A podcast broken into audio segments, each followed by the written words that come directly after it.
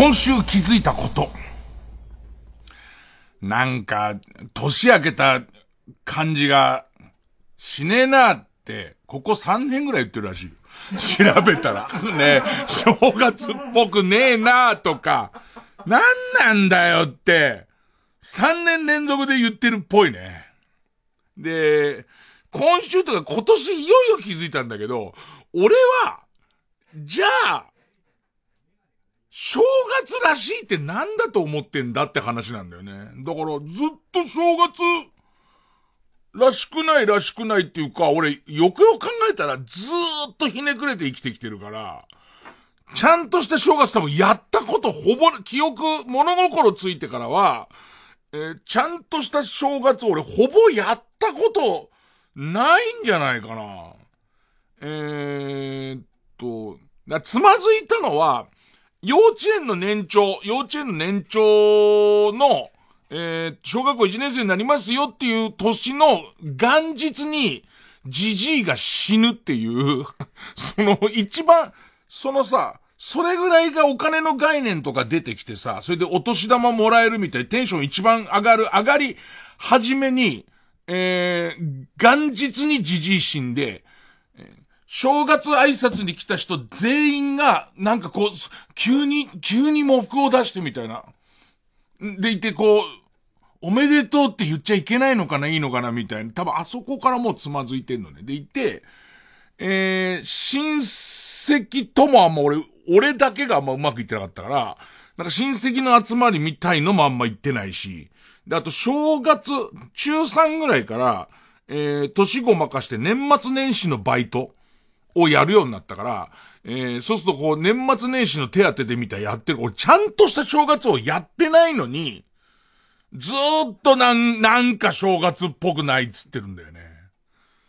で、今年珍しく俺、紅白、多分、仕事がない上に、笑ってはいけないがやってなかったせいだと思うんだけど、家で、紅白見てて、で、またなんか、最近の紅白は見たこと言ってんのよ。クソじじいだから。ね。でも見てないんだよね、元々の紅白を。ほぼほぼ見てないから、何をもって紅白っぽいとかも全然ないんだよね。どうする？どうするってか、もう多分、俺は、2000、えー、22、23? 22、22も、もうつまずいてんだってもう、始まって3分も経っておめでとうも言ってないんだから。もうこの時点ですでにもうなんか、もう完全につまずいてんだよ。だ、ダメなんだよな。なんだろうな暮れも正月もらしいこと何にもしてない。えー、暮れ正月で面白いなって思ったのは、えー、っと、河野和夫の YouTube 見て。河野和夫チャンネル見て、で、暮れになんかさ、夫婦でさ、Xbox の全然有名じゃないゲームやったでしょシューティングゲーム夫婦でずーっと々とやってたでしょ神さん、顔、神さんマスクしてるけど、普通に顔出しで神さんと一緒にゲームやってんだけど、それがすげえ険悪なのね、二人で。だからそっち撃てっつったろみたいなやつ、ずっと。ね。で、いてなんか、その、これがね、見てほしい。あれまだアーカイブ残ってる。アーカイブ残って、ぜひ見てほしい。ぜひ見てほしい。ああ、もううるさい。ねえ、えっと、あれは面白かった。多分、あの、年末年始の番組の中で一番面白かった。あの、リアルなのよリアルに、なんかこう、クレーでいろいろ片付いちゃったんじゃないの？いろいろ片付いちゃって、ちょっとまったりとした時間を、なゲーム配信いつもやってるやつを、夫婦でやるみたいなことになって。で、そのなんか喧嘩になりそうでならない感じみたいのが、すごいリアルで、途中で犬が狂ったように吠え出して、吠えてその後、なんかこ、子供も大晦日のテンション、遅くまで起きてることを許されてるせいか、子供も変なテンションになってんのね。地獄みたい家だな、お前の家。それがこう、ずっとこう配信されてるやつだけが面白かった。あれ、もう、俺、あれが笑ってはいけないだったら袋だけになってるぐらい。ぜひ、ぜひあれは見てほしい。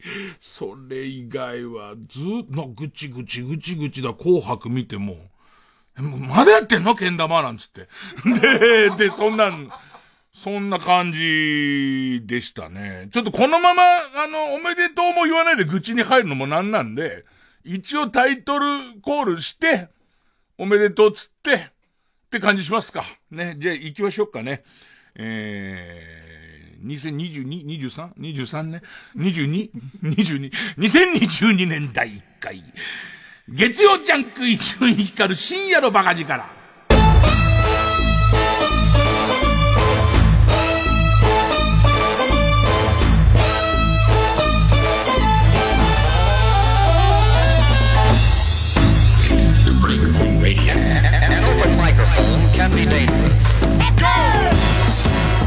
でさ、朝来たらさ、TBS 門松も飾ってないのね。あ、いつからあれ？ずっとあったよね。でかい立派な、その門松立ってたのに、今年来たら門松もなくて、金ない、ないのかな？もう。もう本当に本格、いや、テレビ局もラジオ局も本当金ないから、そういうことなの？おめでとう言えや。ずっと愚痴じゃないか。やばいやばい、ここで言わないと本当にもう取り返しがつかなくなっちゃうちゃんと、えー、新年明けましておめでとうございます。今年もよろしくお願いしますと。えー、多分、あのー、まあ、ずっとその人生の正月、人生、その正月車に構えたせいでこけてるのはまあ別としても、今年の年末年始ちょっとこう、つまずいてんのは、俺多分、教習所ロスみたいになっちゃって、な教習所に行く、その、なんか、せっせと教習所、しかも津田沼の教習所に行くっていう暮らしが、結構充実してたんだと思うのよ。で、えっと、最初の予定では大型免許は、大型二輪はもうちょっと時間がかかる予定で、その、教習所、確か、えー、4日からかなんかだから、三が日休みで4日からだから、4日のその、まだまだ暇な時期に、えー、大型取れるみたいな、それが潰れるみたいだったのが、詰め込みすぎて俺早く終わっちゃって、そしたらなんかこの教習所なくなった後のこう手持ち無沙汰みたいなやつで、で、でもなんか通おうと思ってやたらジム行ったら疲れちゃって、今、もう正月からすごい疲れちゃって、で、教習所に行くっていう目的で、津田沼の、津田沼の駅から、その船橋中央自動車教習所までの2.5キロで往復5キロ歩いてたのを、歩いてる間に、えー、ピクミンブルームでピクミンすごい育てたんだけど、もう教習所ないじゃん。ななんか無意味に歩いちゃうわけ。で、えっと、元日も、そうだ、ピクミン育たねえから歩こうと思って歩いたんだけどさ、教習所がねえから、ひたすら歩いちゃうんだ。で、元日10キロ、2日11.5キロだって歩いてんの。バカじゃねえのもう。何の目標もないから。もうヘトヘトなんだよ。で、神さんが初詣行こうか、つってさ、あ、じゃあ、そピクミンもあるから、じゃあ付き合うよ、つって初詣行ってさ。で、家のそばだから別に1キロもないとこ行ってさ。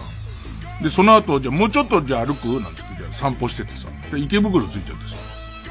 じゃあ、神さんが、あの、1日は映画の日だから、映画が1200円だから、なんかやってないかしら？99.9やってるから、私見てくるっつって。そのまま映画館に入って一人置いてかれるって言って、こっちはもう、だって99.9、一回も見たことないのに急に映画行ってもしょうがないでしょ、そんな。何が99.9なのかわかんないんだもん、なんか。な、に、ポー、ボーキサイドの輸入量とか。アルミホイルの、アルミホイルの原料は多分、ほぼほぼ国内で取れないから、それぐらいだと思うけど、わかんないまま、その謎がわからないまま言ってもしょうがないから、じゃあ、じゃあ、なんつって、じゃあねえなんてそこで別れて、その後、ただただ、残り9キロぐらい歩いちゃって、動けないぐらいになっちゃって、で、今日も疲れが残っちゃって、でも全部、全部つまずいてんの。曲言っときますか。ね、えー、緑黄色社会でランドスケープ。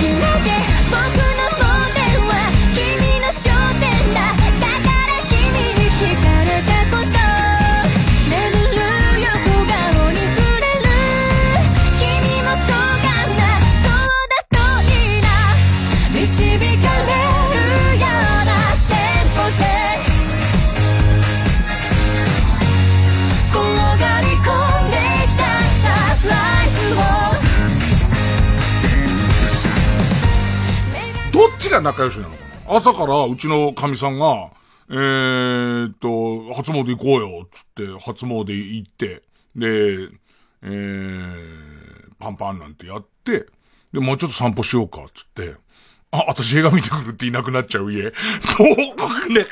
いや、ほんとその、河野の、河野の神さんとやってるそのゲームの配信が、なんか面白いのは、河野はタレントだけど、神さんは普通に、その、まあ、働く、働いてるし、まあ、割と河野の方がコロナ仕事ないから主婦業やってて、まあ、はた、働く女性じゃんか。ね。働くお母さん。で、えっ、ー、と、ゲームに対する温度は河野の方が熱量めちゃめちゃ高くて、神さんはまあ付き合ってやるか嫌いじゃないからぐらいのトーンなわけ。で、俺が見てた限りは最初から神さんなんかちょっと苛立ってたね。で、河野はなんかその神さんのボンプレイが出るたびにゲームが好きだから怒っちゃう。怒っちゃうんだけど、で、河野タレントって意識があるから、あ、やべ、ちょっと俺イラついちゃったことが配信されちゃってるってなって、なんかその、いや、そっちさ、そっち、その、弾幕がうそっち、そっちをちょっとやって、ちょっとそっちが手薄になっちゃってるじゃないみたいな、そのちょっとこ、その強弱がまず面白いの。なんかね、あ、なんか俺の苛立ちが出ちゃってみんな見てるみたいなやつが面白いね。神さんはずっとその平坦なトーンでイラついてるから、やってるやってる私は、みたいな。だけどちょっと、そこでも、だそれが深いとこでさ、その、えっ、と、若い人たちはわかんないかもしれないけど、それでもゲームやってるって超仲いいじゃん。それでも、その、夫の配信に付き合ってゲームやってくれてるっていうところに関して言うと、すげえ仲いい。だってさ、俺一人なの分かってて、映画好きな映画見に行っちゃうんだよ。自分で誘い出しておいて、俺何の目標もなく家出てんのに、ね。で、えー、っと、なんかす、すごい、えっと、ここで、神さん辞めたってなっちゃうと、二度とたどり着けないようなボスキャラを相手に、すげえ大苦戦してる間に、それ喧嘩になりそうでならなそうで、本当にリアルな、そんな言うんならもう私別に付き合う必要ないじゃんみたいなとこがギリ出るところで河野下がるみたいな。で、そこで何かその殺気を感じた犬が猛烈に泣き始めるっていう、で、そうするとなんかその、こう、何、何か、その、変な空気にこうして、変に娘のテンションが上がり出すみたいな。で、もうなんか、敵に倒されやしないか、喧嘩になっちゃやしないかみたいなやつをなんかハラハラしながら見てて、で、100人ぐらいしか見てないんだけど、そのうち気使ったファンの子が急に投げ銭してきたりとかするわけ。で、そうするとコーナーこれ投げ銭ありがとうございますなんつってね、言ってる間にまた敵が強かったりとかするのずっと続いてて、で、最終的に敵が倒れた途端に、ボスキャラをなんとか倒した途端に、すごい円満になって、そろそろ配信終わろうかなんつって。でいて、娘も画面出して、犬も出して、えー、来年もよろしくお願いしますじゃねえよ、みたいなやつ。謎の、謎の配信。でもなんかあれ見てると、河野がちゃんとゲームを説明しようと思ってやってるゲーム配信とかは別にそうでもない。はいはいと思って見てるだけなんだけど、何かその河野の娘が邪魔しに来たりとかするやつが、リアルで面白いんだよね。で、一方、一方俺、その、そう、久しぶりに自分の YouTube 更新して、前回喋ってたさ、レーザーサビ取りのやつさ、そっとこう最初動画を上げてみたの。レーザーサビ取りをやってるところ、河野くんが iPhone で撮ってくれて、なんだかわかんないけど、あまりにサビが落ちすぎるから、えっ、ー、と、えー、笑いが止まらないっていう謎の動画を、5分ぐらいの動画を、えー、大して編集もせずに上げたんだけど、な、俺の中ではすげえなと思ったのは、今初めてこうやって言ってるじゃん。言ってるけど、もう上げてちょっとぐらいで、5万人ぐらい見てる。でいて、それ以上伸びないってことはそれぐらいのもんな。多分5万ぐらいのやつなんだけど。そんな、そんな感じ。近況そんな感じ。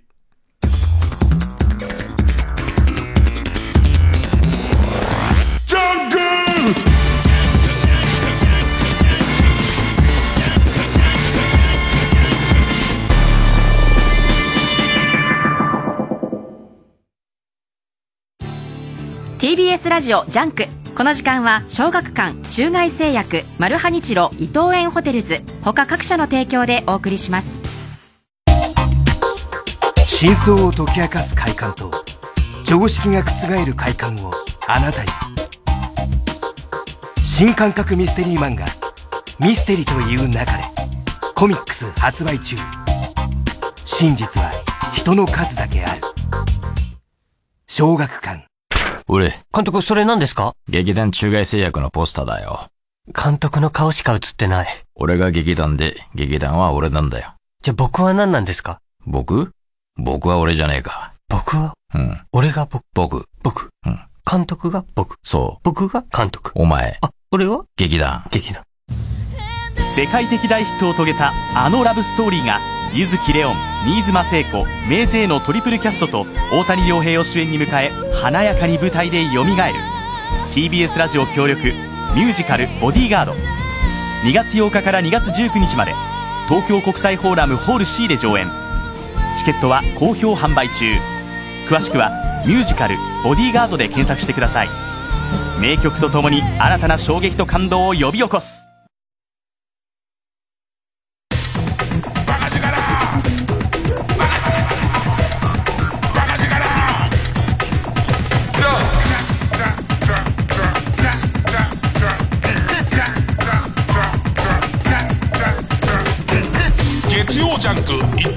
一丁院光る深夜のバカ力。結局、教習所終わってさ、あとはさ、その、高等、えっ、ー、と、東洋町なり、サメズなりに行って、えっ、ー、と、特会ってもらうだけなの、もう、えー、中型免許を大型にしてくれっていう段階で、えー、今止まってるから、一応今、正式に言うと俺は中免を持ってる人で、明日からその、免許センターが開くから、まあ明日行って、また写真撮んの？か多分また写真撮って、えーっと、待ってたら、大型免許に変えてくれるっていう段階で、正月もなんかレンタバイク乗ろうかなとか思ったんだけど、こう、ど、ど、なんか今、今中面だからさ、今借りられるの中面までみたいな、なんか中型までみたいなの中途半端さみたいのもなんかななんつって。でいて、次何しようかな、教習所的なやりがいのあるやつ何みたいなんだけど、普通免許は多分まず確実に乗らないっていうのと、あの、未だに、えーっと、事故起こしそうで怖いみたいのがあって、普通免許っはないと思う。まずないなと思って。あとなんか、えー半分冗談交じりで小型船舶とか取ったらど、どうですか？とか言うスタッフとかいいんだけど、それもなんか別にネタのために撮ったわけじゃ、本当に、えー大型二輪乗りたくて撮ったから、それもち、結果的に乗らないかもっていう、結果的に乗るかどうかよくわかんねえってことになってるだけで、で、いろいろ考えた結果、代検取ってみようかなと思って。で、えっと、これがだけど、代検取ってみようかなって思って、で、昔、えー、二十歳ぐらい、オールナイトニッポンを始めてすぐぐらいだ、21ぐらいか。21ぐらいの時に、あの、ネタで代検を取るっていうネタがあって、で、いて、代検取り行ったのよ。取り行った。で、その時に、俺、高校の3年の3学期まで、ずっと高校にいたから、あの、もうすでに取れてる単位がいっぱいあるわけ。で、そうするとそのもう取り終わってる1、2年は完全に一応取ってるんで、1、2年取ったやつはもう取んなくていいと。でいて、残り4教科だか3教科だけ受けてくれればっていうシステムだ、その時は。でいて、わざわざ行きたくもない学校行って、久しぶりに高校行って、その単位証明みたいなのもらって、で、大検、4科目だったかな取り行って。で、まあ、ネタで取り行ってるから、勉強もしてないし。で、えっと、なんか、確かね、ぼ、ボケる、ちょっと軽くボケるコーナーがあって、フグ調理師の免許の勉強して、大検取り行くみたいな、謎の、えー超面白いやつ。ねえー、後に大人気パーソナリティになっていく。ね。4科目中3科目取れたと思うの。で、だから残り1科目みたいな状況になって、まあいつでも取れるわなってなって、で、コーナー来ちゃったから、企画をやめちゃったの。やめちゃったの。でいて、あ、じゃあって言うんで、じゃあ大検取ってみようかな、つって。いろいろルールが変わってて、大検っていう名前じゃないんだよね、今ね。なんか、公認って言ったかな？高、高校卒業程度の学力を有してるものだという認定をしますみたいな、その公認、まあ、大検も公認も変わんないのは、それを取ると、えーっと、大学入試ができますよっていう、まあ、話なんだけど。で、科目数も変わってる上に、なんかしれっと、20年以上前に取った学歴や、それから大検の取得科目、クリアした科目に関しては、なしんこちゃんです、みたいな。めんどくせえからっていう。要はそういう個人データみたいのを、もう取っておかないっていう、20年以上経ったやつは、もう取っておかない決まりになりましたから、あのー学校ごとに違いますが、基本、なしんこちゃんルールみたいにできてる。で、えー東京都立足立新田高校のホームページ見たら、あ、うちはなしんこちゃんシステム取り入れてますんで、みたいな 感じになってて、向こうらしいんだよ。向こうっていうか、もう、なんかわかんないけど、俺が言ってたあの、地獄の、本当に行きたくないのに行ってた、あの、学校の日々はおそらくなかったことになってるみたいな。だから1から。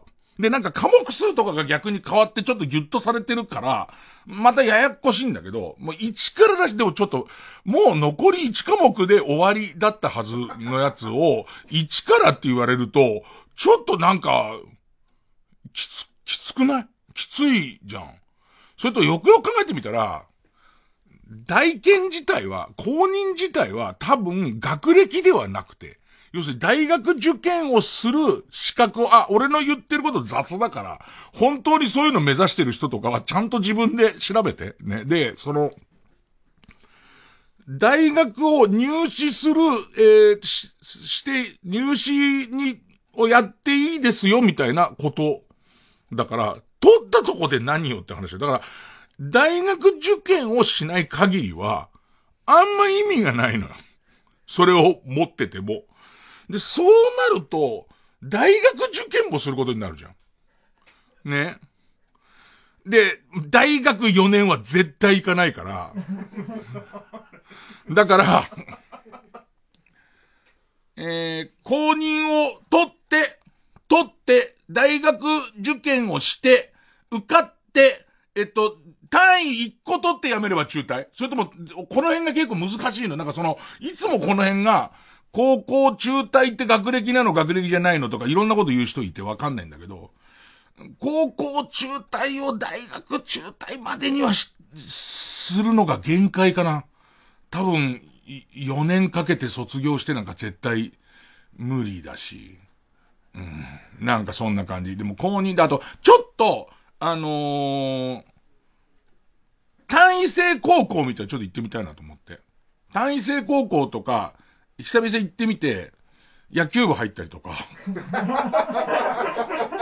したいなと思ったんだ。俺この辺が全然また、ちゃんと真面目に喋ってたからわかんないんだけど、その単位制高校も、さっき言ったら理由で1単位だけ取ればいいんなら、そう単位制高校って言って、行きたい。3年は無理だよね。3年はどうやったって無理だから。で、その、その、なしんこちゃん、その20年経ったら、な、なしんこちゃんシステム、なんでなのかね？あの、す、ごいこう、20年経ったらなしんこちゃんにされちゃう理由があんまよくわかんないんだけど。ね、その、い、いたじゃん、俺。確実に。確実に、うわー来たって思うじゃん、お前らって。俺が今高校に行ったら、何しに来たんだよあいつって思うくせに、知りませんみたいなルールもよくわかんないんだけれども、今ね、相当その、えっと、教習所ロスを何するか、みたいので、迷ってますよね。なんかこう、形のあるやりがいのあることをやりたいなって思ったり。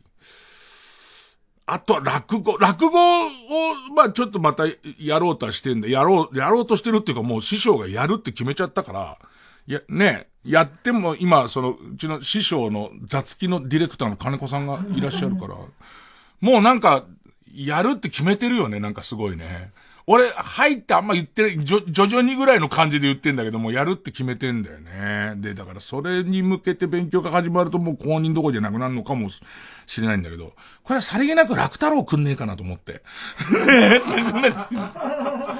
だってさ、だってさ、変な話、ここで一生懸命俺落語やったところでさ、最終的に師匠がいてくれるから、タレントの伊集院光が、その師匠の弟子でもあるから落語、師匠の会、師匠との二人会で落語やっていいよって感じになってるけれども、決して俺三遊亭に戻ったわけじゃないからさ、別に師匠が、もう演技でもないこと言うけど、師匠がじゃあ、例えば亡くなりましたってなったら、俺もう落語できないわけで、ってなってきたら、どっかでどさくさ紛れて三遊亭もらっといた方がいいじゃん。でいて、楽太郎空いてんなっていう感じして、ちょっとさりげなく言ってみたんだけれども、なんか多分、なんか今の若い弟子に継がせたいのがいるみたいで、くんねっぽいし、じゃあそれも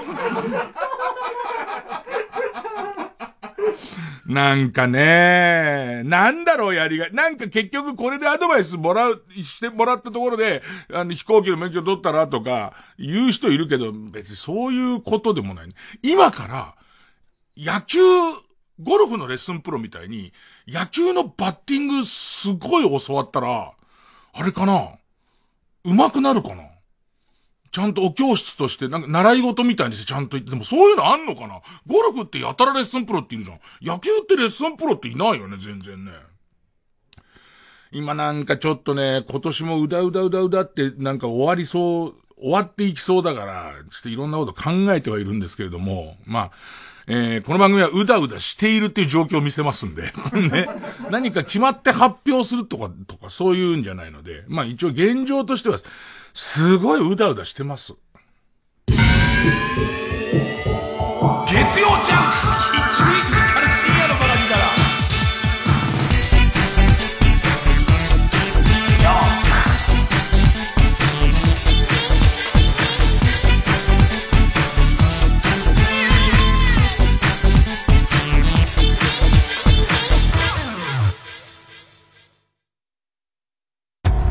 王家フィッシュ一家に再び潜入したマルハニッチーロが目にしたものは多くのために愛される60歳のベビーだった。おぎゃーおぎゃー。次回「パイレーツマルハニッチーロ」フィッシュ一家ベビーハム60年の真実。フィッシュなのにハム？マルハニチロライムスター歌丸です。プレイステーションプレゼンツマイゲームマイライフ。1月6日のゲストはバンドやばい T シャツ屋さんの柴田有ボボさん。あの、プライマルレイジっていうまたよくわかんない。ゲームがあって、主要キャラがうん恐竜と、なんかでっかいゴリラみたいな。はい。モータルコンバットの恐竜版みたいな感じですね。なんかね。詳しくは木曜夜9時から。山里亮太です私が一人で喋り尽くすトークライブ山里亮太の1401月は宮崎県秋田県新潟県にお邪魔します。詳しくは TBS ラジオイベント情報をご覧ください。私が心から話したいことをただただ聞いていただくライブ。皆様のご来場お待ちしています。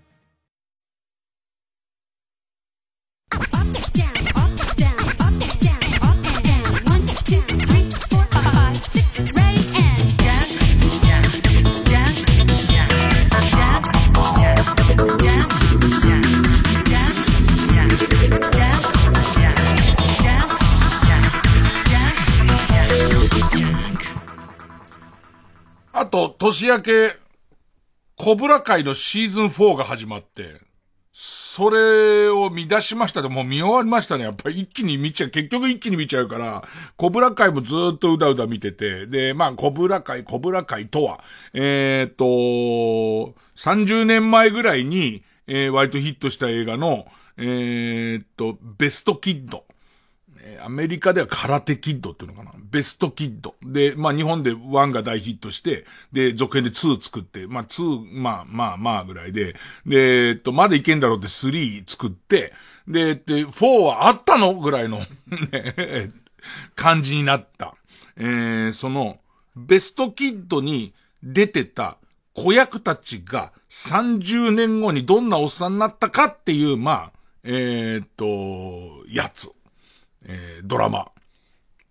で、もともとさ、そのベストキッドの、えーっと、旧4作の、もうネタがそこまでなくなってきてるから、などうしていいかわかんなくなってきて、えっと、回想シーンみたいなやつも、もうほとんど使えるようなとこ使っちゃってるから、4になってこと回想シーンも本当にワンカットワンカットぐらいしか入ってこないんだけど、すごいなと思ったのは、えーっと、コブラ界のワンのシーンとかをもう出し始めてるんで、いけるとこまで行ったろうっていう水増し感相当すごい感じになる。でもつまんなくない割と見ちゃう。で、あとは、えーっと、デスストランディングっていう PS4 でやったシュールなゲームがあって、まあ、そこそこハマったんだけど、それの PS5 のディレクターズカット版みたいのが出てんですよ。でいて、それを去年全然手つけなかったんで、やっぱやりたいなってなったんだけど、これの PS4 版のデータを PS5 版に活かすためには、一旦しまってある PS4 をネットにつないで、おそらくアップデートとかいっぱいして、でいて、その元の PS4 版を起動して、で、セーブデータを、その5で使えるようにするみたいな作業をして、で、えっ、と、PS4 を外して、もう窓からぶん投げて、でいて、ガッシャーンガッシャーンって、あぶれ投げ、投げちゃったガッシャーンって言うから打ったら、ゴス、あー誰か家の前、みたいのあって、あって、で、えっと、PS5 をつなぎ直して、で、それを、え共通のサーバーみたいなところ、サーバーに上げたデータを取るみたいな、こうめんどくさいことやんなきゃならないから、それがもううざいっていうんで、なんとなくその PS5 版をニューゲームから、こう、一からやり直してんだけど、これが、ディレクターズカット版だから、ところどころは新しいこと入ってるかわかんないけど、最初なんか絶対一緒のはずなのに、何にも覚えてないから、割とこう、新鮮にまたやり出して、で、コブラ会見ながら、えー、デスストランディングをずっとうだうだやってんだけど、よくよく考えたらこれ多分2年前の正月と同じなんだよね。全く、何にも変わってない2年前の。2年前の正月と全然やってこと。で、コブラ会の4が始まったのを見るために、3を見直したりもしてるわけ。でいて、えっ、と、デスストランディングはもう一回やってるはずなのに忘れてるからだったら、もう何にも進歩してないんだよ。結局のところ。全く同じ。全くおん、なんていうのかな。えーっと、タイムリープ的な、もう時間は経っちゃってんだけど、時間は経っちゃってるからちょっと老化しちゃってんだけど、もうタイムリープ、何にも、何にも学ばない。何にもキーをやり直さないタイムリープみたいな、正月はって気づいたら、あれ？これいつかの正月と全く変わってねえぞっていう、今ここ。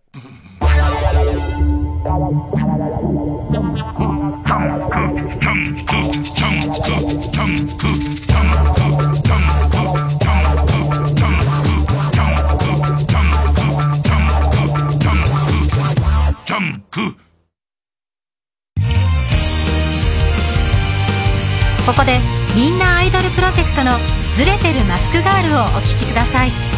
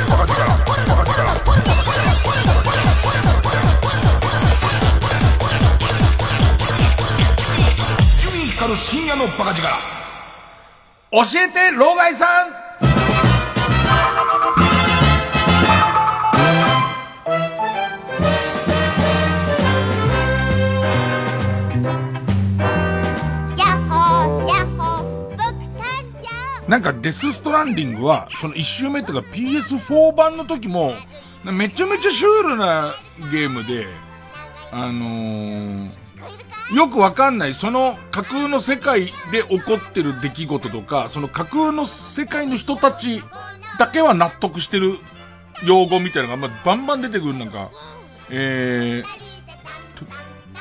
時雨、時間の字に雨って書いて、時雨にさらされてると、えー、あらゆる金属が劣化する世界で、またデストランディングが起こった時、時には、みたいな。なんか、漢字の用語がバンバン飛び交ってる。で、シュールな世界観とその奥行きを楽しみながら分かったことを自分なりの解釈で理解していくみたいな。まあそういうゲーム。そういうゲームであると同時に、なんかその、バランスの悪い足元で重い荷物を持って、転びそうになると逆にこうレバーを入れるみたいな操作で、えっ、と、遠くまで荷物を運ぶって、この二軸なので、いてその、えっ、と、一つは難解なストーリーの近未来 SF みたいなものを、え解釈しながら楽しむ。で、もう一個は、本当に中毒性のある、おっとっとって右行ったら左。で、おっとっとって左行ったら右、みたいのを押しながら、ただただ、えっ、と、遠いところまで物を運ぶっていう、えーその、2個のゲームが同時に存在してんだけど、PS4 版の時からそのシュールなストーリーの方も途中でめんどくさくなっちゃって、これあの作ったあの世界的なそのゲームクリエイターの小島さんという人が聞いたら愕然とすると思うけど、もうほぼほぼもうムービースキップでいいやみたいな。だってまたわかんないこと言ってるしみたいな。培養液の中に入って赤ちゃんをあやすおじさんの幻覚みたいなのずっと見てるから、うん、い、いいかってなっちゃって、早く、早くその、おっとっとがやりたいから、もうおっとっとでおっとっとでってなって、やたらスキップしちゃってっから、途中から何が起こったかも、よくわかってないの。全然よくわかってないまま終わっちゃったから、逆にその PS5 は1からやるっていうのは悪いことじゃないの。ね。で、えっ、と、PS5 は1からやるのは悪いことじゃないなって分かった上で始めたんだけど、もう、始めて2時間ぐらいでムービースキップし始めちゃってるから、もうわかんないんだよね。だからなんかさ、ゲームとかに対しても、この54っていう、こう、老害年齢が、あの、なんか、あのー甘えてるっていうか、一生懸命理解しようみたいなか、これでも、昔のゲームって今より何十倍も不親切だから、こっち側から5000円もお年玉使ったからには、下手すりゃ1万円のゲームとかあったら、1万円もお年玉使ったんなら、理解しなきゃダメだと思って、こっち側からガンガン理解に行ったんだけど、途中、俺が老害化することと、お金に余裕が出ることと、ゲームが変に親切になってきたの、この3本立てぐらいで甘やかされて、まあ、スキップするね。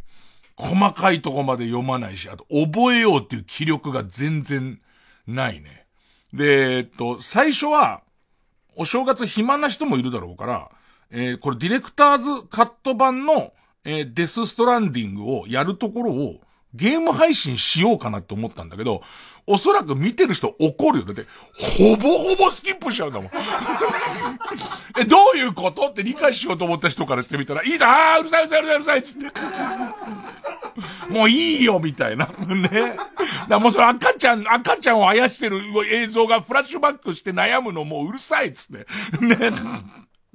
えー、もう、もう一回最初からやるかな。えー、ということで、えー、もう本当に老害もいいところのおじさんに Z 世代のみんながいろんな疑問をぶつけるコーナーです。えー、ペンネーム、青いみかん。愛してる聞こえてる君の番愛してる風の面白いなと思ったら、紅白見てたらさ、紅白、この後ろにかかってるような、その新しい人も出るじゃん。新しい人なんかわかんないし、あの、あ、これ流行ってんのかなみたいな、ただ見てますけど、もともと紅白見る風習なんか俺にはないし、で、その、音楽に関しても、世の中でど真ん中に流行ったものを好きになったこともほぼないわけ。にもかかわらず、今回やたら紅白長く見てたら、なんか、北酒場とか、や、えっ、と、マツケンサンバとか、紅白こうじゃないとって思うようになるよね。もともと、もともとないのに。もともと何にもないのにもかかわらずっていう。途中でさ、ちょっと気取った系の歌手の人とかがさ、あらかじめ撮ってある昼間の VTR みたいなの流れるとさ、あんなのなの紅白って。俺の中では、おい、長渕剛が歌、歌うのやめてくんねえよみたいなやつ以来紅白ちゃんと見てないから、なんかね、変な感じで。えー、ねえ、老害。老害が若かった頃って、ハバネロやブート、ジョロキアといった唐辛子より辛い香辛料ってなかったんでしょう。激辛好きの人はどうやって満足してたの？辛みって、痛覚の一種だから、折った鉛筆を口に入れてぶん殴られたりしてたの？教えてそうだよね。普通の唐辛子じゃもう、この程度じゃ辛くないからみんなジョロキアとかやってるわけだから。で、でもその当時は品種改良がまだできてないから、だから蒙古タンメン中本なんか行ったら口の中に折れた鉛筆をいっぱい入れられてバッキバキにぶん殴られながら、普通のやや辛い蕎麦を多分食ってたんだと思う。俺言ってない。俺は激辛があんま好きじゃないからわからないけど、そうしてたんじゃない画鋲を口の中に入れて、えっ、と、両ほっぺをバチーンって、5辛で、なんて言うと。5辛でなんつった日にはもうそういうものを口の中に入れられては両ほっぺをビターンって5回引っ叩かれて、どうですかね辛いねーなんつって。辛いけど辛さの向こうに旨味があるねなんて血だらけで。口の中い、もうさ、ごめんね。このコーナーもはっきりさせないと、嘘を言った上に、じゃねえのって言い出しちゃったらもうわかんないもんね、これ。ね。激辛ブームって何、何のあたりからなんだろうな。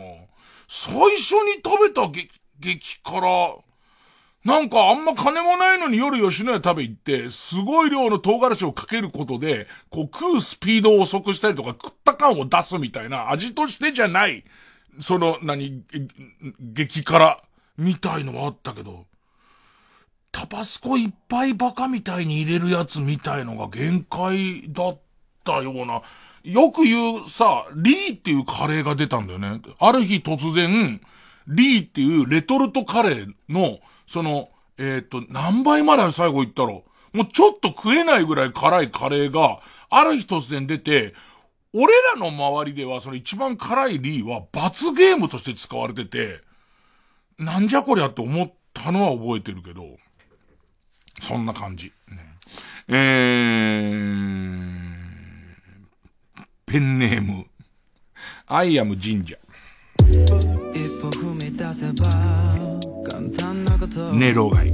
老害が子供の頃って東京ドームなかったんでしょ？もうそう、東京ドーム、できるまで見に行ったからね。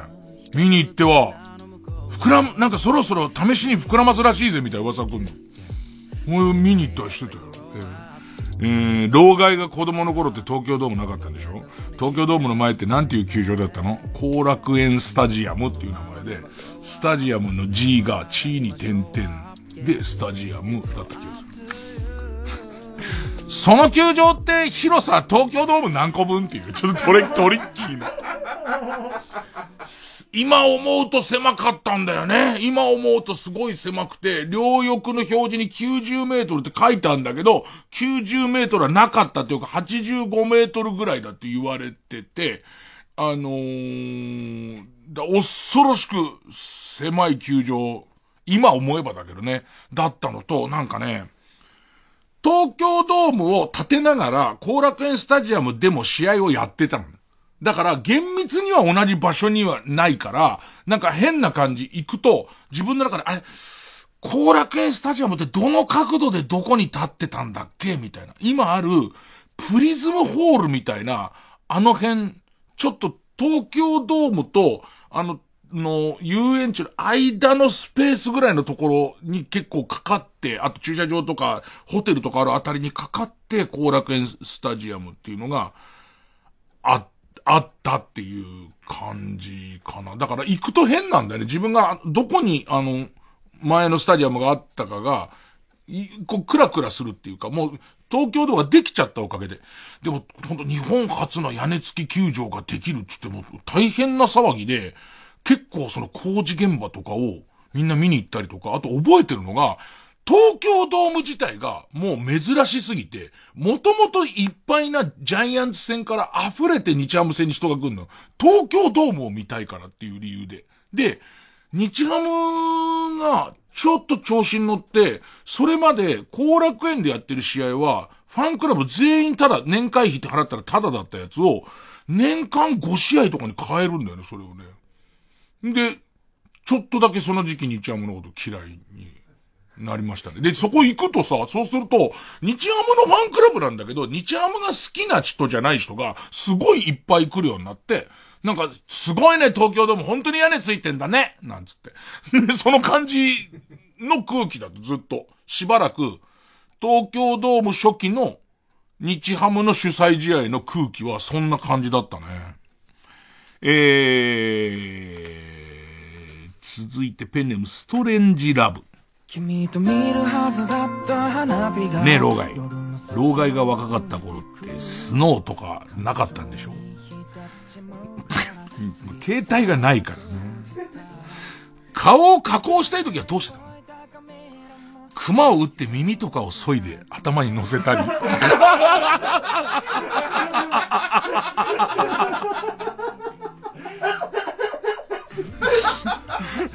してたの？してねえ。多分スノーとかもう流行ってないんでしょ、きっと。だってあんなの一回こっきりのもんだもんね。あはは、犬になったよねなんて言ってもう、それ、それこっきりのもんだもんね。今日も犬にする？なんつって。うん、もういい、別に。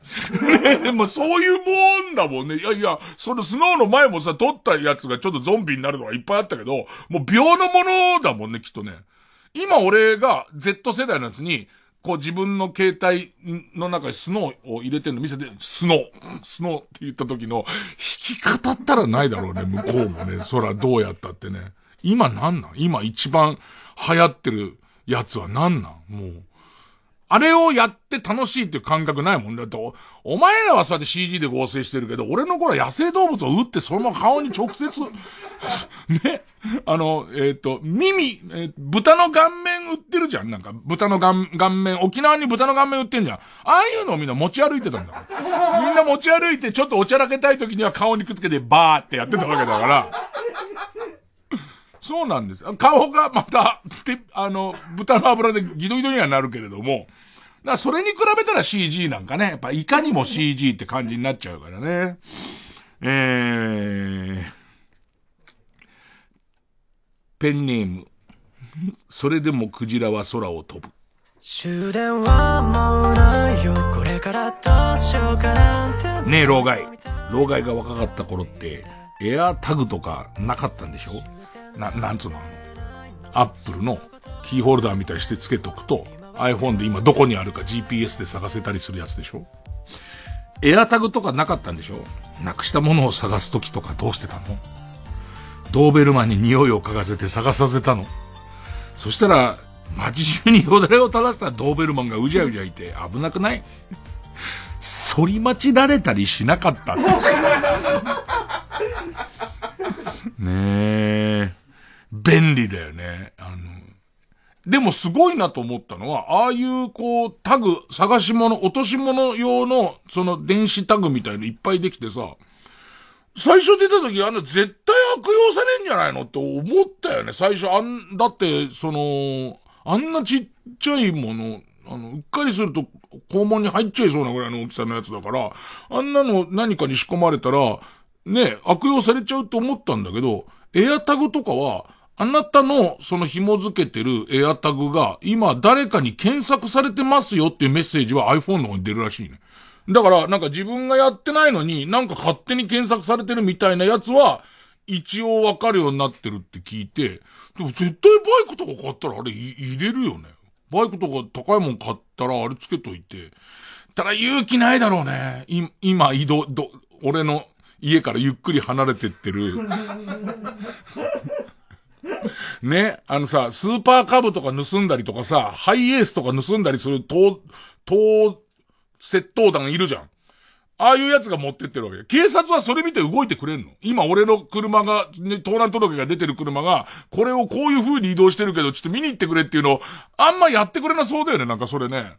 じゃあ自分で行くかってもう怖くて絶対行けないもんね。ちょっとバイク買ったら考えよう。えー、そうね。えー、ペンネーム。うん仙台駅西口集合。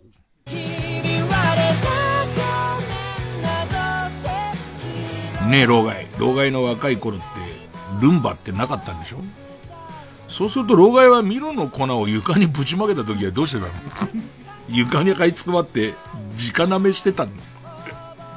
その姿を見た人々の間で話が伝わり、長い年月をかけて、妖怪、赤なめの伝説になったのだった。なったのじゃねえ。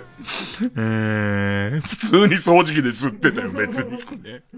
未だになんかやっぱ俺の中では、ルン、ルンバをうちで買ったところで、全然座礁するだけだから、もっと、えー、っと、なんだろうね。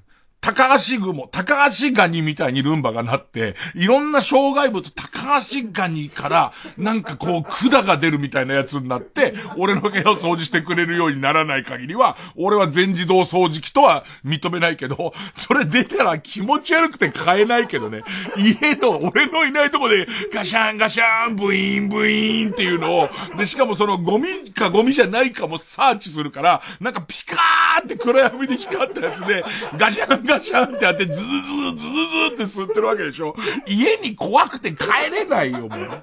未来はやだ、未来怖い。老害にはもうそういうの怖くてダメだよ。えー、ということで Z 世代の不思議に思うことどんどん送ってください。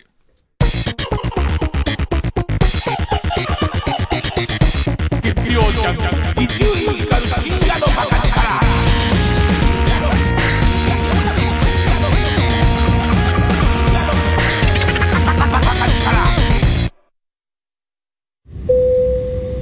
様の中に温泉好きな方いらっしゃいませんか？え？はい。お伝えしたいメロディーがございます有名温泉地に49カ所お得に通える温泉宿ならいい湯加減旅加減伊藤園ホテルズ年に一度恒例のビートルズトリビュートライブが帰ってくる。ディアビートルズ2022、3年ぶり待望の開催決定。出演、杉真理、坂崎幸之助、リッキー、上田雅利、清水仁、伊豆田洋之、小泉信彦。ゲストに、久保田洋二、山本光を迎え、TBS ラジオ公演で3月4日金曜日午後6時30分から新宿文化センター大ホールで開催。チケットは全席指定税込7000円で、チケットピアほか各プレイガイドで絶賛販売中。詳しくは TBS ラジオのホームページ、イベント情報をご覧ください。TBS ラジオ905954 TBS ラジオ JUNK。この時間は小学館中外製薬マルハニチロ伊藤園ホテルズ他各社の提供でお送りしました。月曜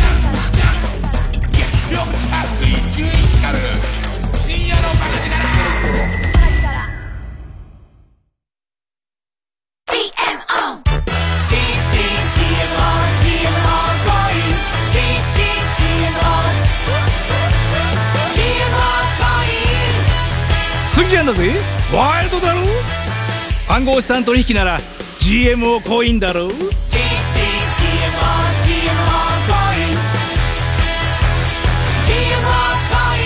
暗号資産は法定通貨ではありません。暗号資産の価格の変動などにより元本を超えて損をする恐れもあります。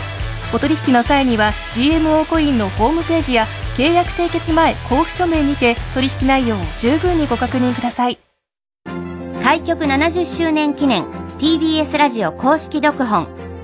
おかげさまで重版出題好評販売中です。森本武郎大沢優里生島博士爆笑問題伊集院光ライムスター歌丸赤江玉緒ジェーン・スー荻上チキなど総勢30人を超えるパーソナリティが登場。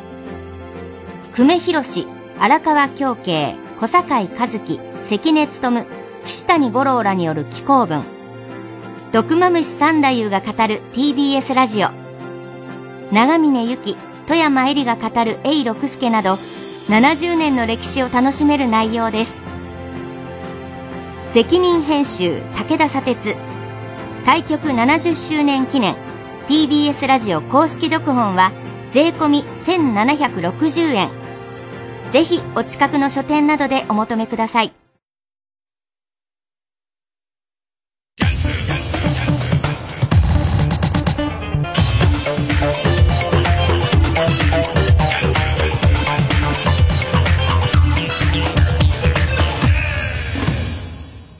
東京ドーム何杯分みたいな言い方するじゃん。なんか日本、日本の、えー、1年間のビールの消費量は東京ドーム何杯分。で、ピンとこない。ピンとこないんだけど言うじゃん。その前に、えっ、と、霞が関ビル何杯分って表現があったのよ。霞が関ビルっていう、えー、ビルが多分日本で一番でかいだか高いビルだった頃はそう言って、その、その間ぐらいなんかあったような気がするんだけど、それはもう忘れちゃったなあとね、激辛ブーム、秋葉原にすげえ辛いラーメン屋があったのを覚えてて、すでにそれはあった後にカラムーチョってもんが出だすのね。なんか、こう、激辛ブームは何から始まったみたいなことを、こう、ネットとかで調べると、カラムーチョ、カラムーチョって出てきて、カラム、だからカラムーチョからだったよって、まあ、言う人多いんだけど、でも激辛のお店はそれよりちょっと前ぐらいには、あったはあったんだよね。ブームではないけど、ね。でもただそれは、唐辛子の量がすごく多いっていうだけ、だけだったかなだそういうの完全に一回こう、その、新しいのができちゃうとやっぱ全部忘れちゃうね。霞が関ビルも多分ピンとは来てなかったね。全然ピンとは来てなかったのは、なかったと思うんだよね。あとはやっぱりその、今一番ダサいのは、スノーを知らないことじゃなくて、スノーの話を今することだと思うんだよね。ね一番老害っぽいのは今スノーだと思う。今スノーのことを言ってるやつが、おそらく俺の予測では一番ダサいはずで、なんかああいう面白、面白アプリの一番新しいやつきっと、あの、出てんだと思うよ。あとむしろ今バインの話をすごいする。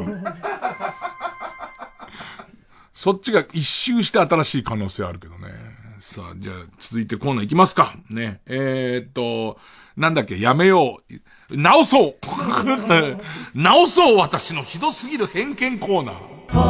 春を愛する人は心えー、とかく人間というものは人様を色眼鏡で見てしまいがちです。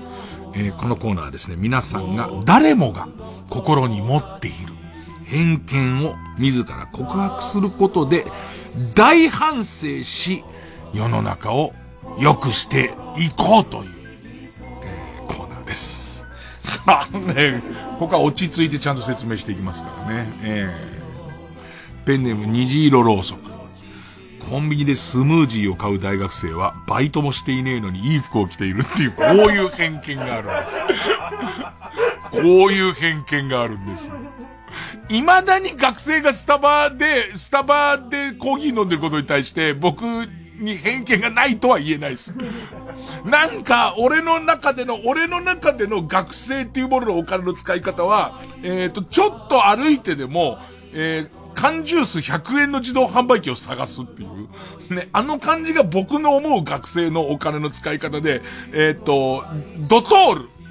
ドトールが、俺のイメージではドトールが学生でいっぱいのイメージなんですよ。ね。なんだけど、絶対スタバの方が学生だらけだよね。なんか、あれは多分、俺の偏見のなせる技で、別にコーヒーの味にこだわる、えー、うん、これも違うな。別に、ドトールの味がどうのって話してるわけじゃないから、ね。えー、っと、自由です、みんな。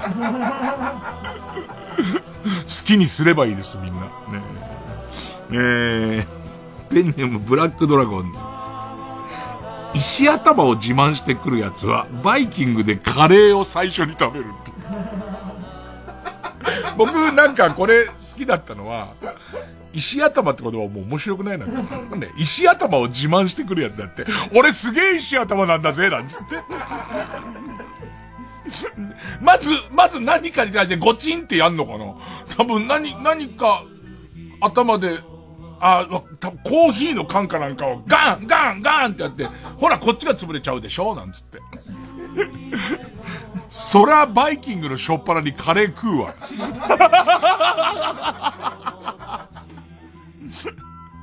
え ー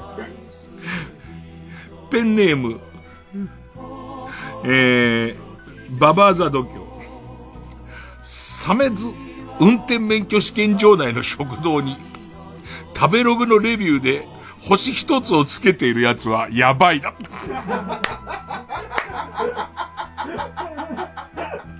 でも、Google マップで俺、高等試験場の位置確認したら、えっと、高等試験場だから食堂に一応 Google マップも星つくじゃん。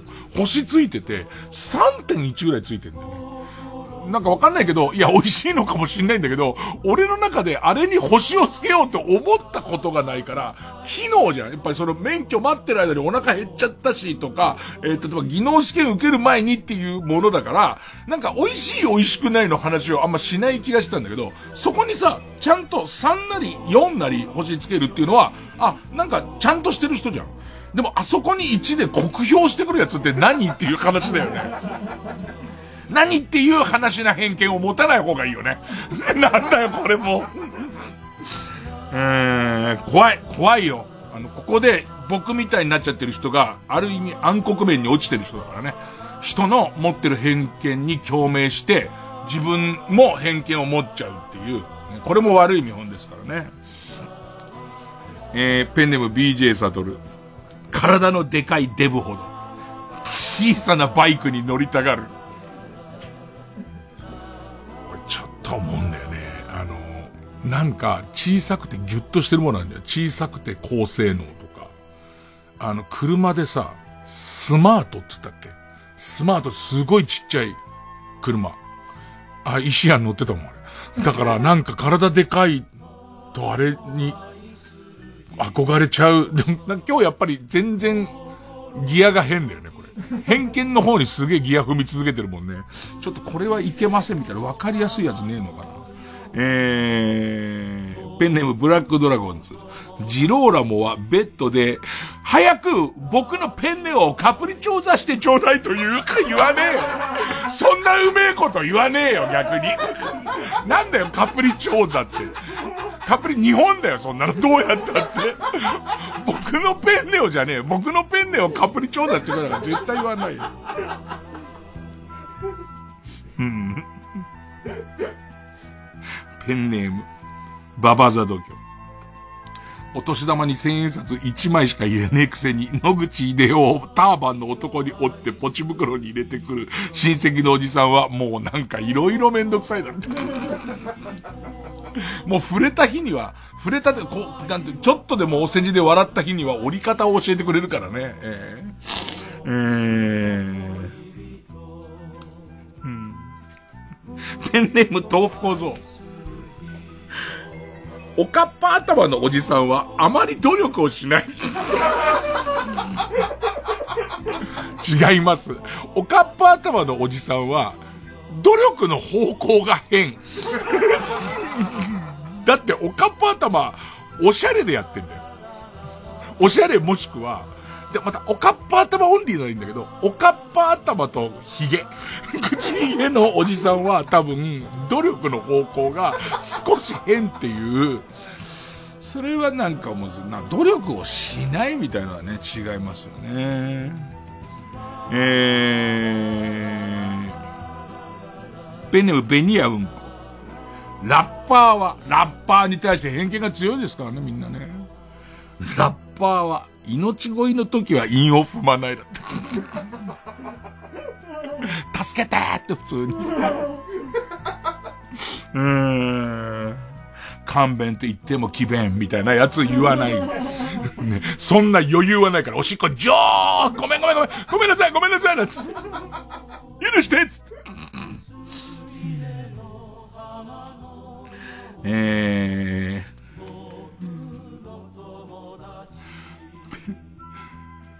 ペンネーム、和文の席。業務スーパーでよく買い物をするやつは、ろくでもないスマホゲームに課金するの。全然そんなことないですね。全然。ただ美味しくて安いからです。美味しくて安いから言ってるっていうだけで、ろくでもない、その節約したお金で、ろくでもないスマホゲームに課金するかどうかはもう全然別の話ですからね。えー、えー、ペンネーム、大松の古文。大福をぶつけられて怒るより先に、やったー大福が飛んできましたという人はデブだと。うーん。えー、ラストです。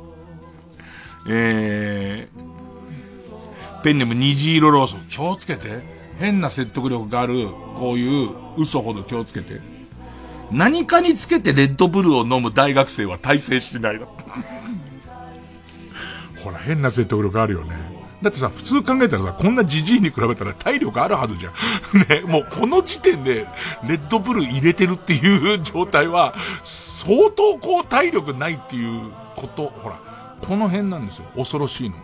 ね。レッドブルをごくごく飲んでいても、後に大統領になる学生がワンサカいます。ワンサカねえっと、ワンサカいますから、これは完全に偏見です。ええー、なんか自分で、あ、俺は偏見で人を見ちゃってると思った時には、あの、色、その色眼鏡を割るために送ってください。ね。共感してくれる人を探さないでください。その、あの、あのディスクジョッキーが共感してくれるんじゃねえかっていうことではないですからね。えー、お待ちしています。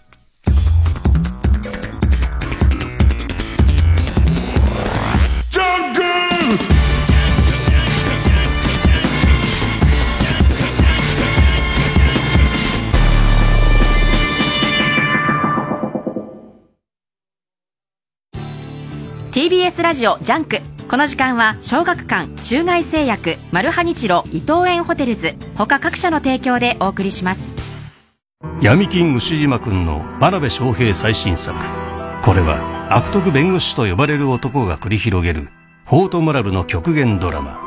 現代日本に巣くう闇から目をそらすな。九条の大罪コミックス発売中。小学館。いい弁護士は性格が悪い。TBS ラジオ主催みんなで作る復興コンサート2022仙台フィルと中村雅俊が夢の共演。3月6日日曜日宮城県名取市文化会館で開催。チケット販売中。詳しくは TBS ラジオイベントページをチェック。905FM954AM TBS ラジオ。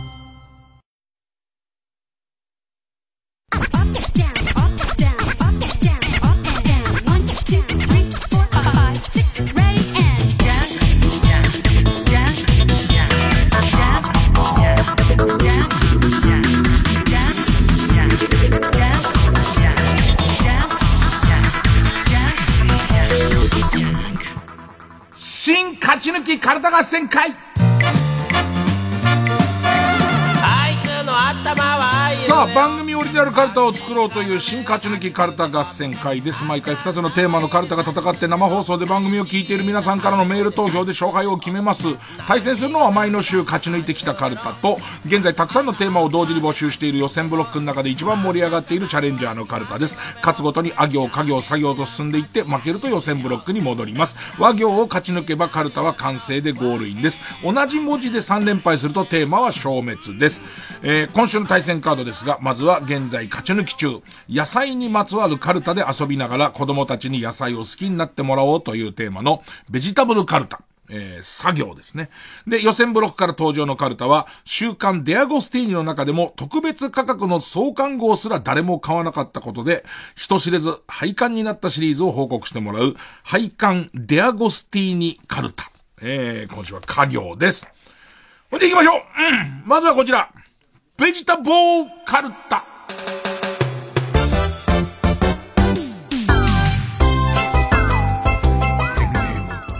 コロさん指返して。さあ。サラダ記念日はずだった、サラダ記念日のはずだった今日が、俺の命日になるとはな。うんこの味がいいねと、この味がいいねと言ったから、何月何日はサラダ記念日って、朝、朝そんなことを、言いながらね、ええ可愛い奥さんがそんなことを言っていたなぁなんて思いながら、今も鼻のすぐ下のところまでコンクリが来てるっていう。ペンネーム、大自然守る、さ。猿が畑を荒らしに来たと勘違いした高木美穂が、大根で織田信成をぶん殴っている瞬間が、Google ストリートビューに偶然映っ、映っている像だって。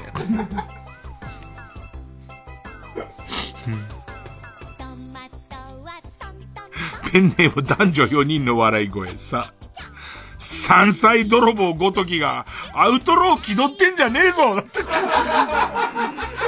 何この短歌？この短歌俺も若い頃はよ、散々悪したからよ、何も怖くねえんだよつってるやつのその指している悪が山菜泥棒っていう。と、取っていい解禁の時期の一週間前に取ってんだよね、わらびを。ね えっと、それがこの人の、えー、悪っていう。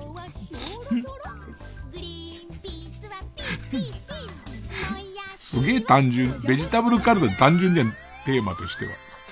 それをペンネームシグさん。し、